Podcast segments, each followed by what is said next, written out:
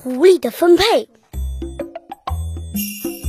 一天，老虎、狼、狐狸一起出外打猎，捉到了一只兔子、一只野鸡和一只大黄羊。该怎么分配这些东西呢？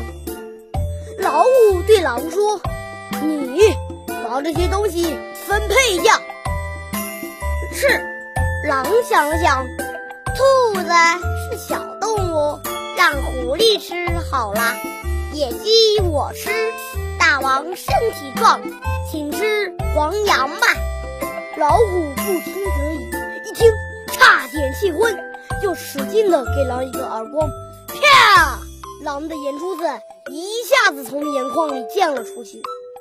老虎又对狐狸说：“请你把这些东西分配一下吧。”是，狐狸说：“兔子请大王做早点，野鸡大王做午饭，嗯，黄羊大王当晚餐。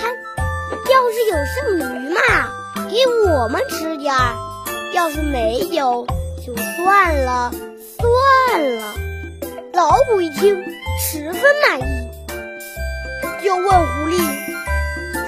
好的分配，你是从哪儿学来的？狐狸马上回答：“大王，我是从狼眼珠子教训里学来的。”这个故事告诉我们，狐狸分配的很好。它虽然很狡猾，但是它也很聪明。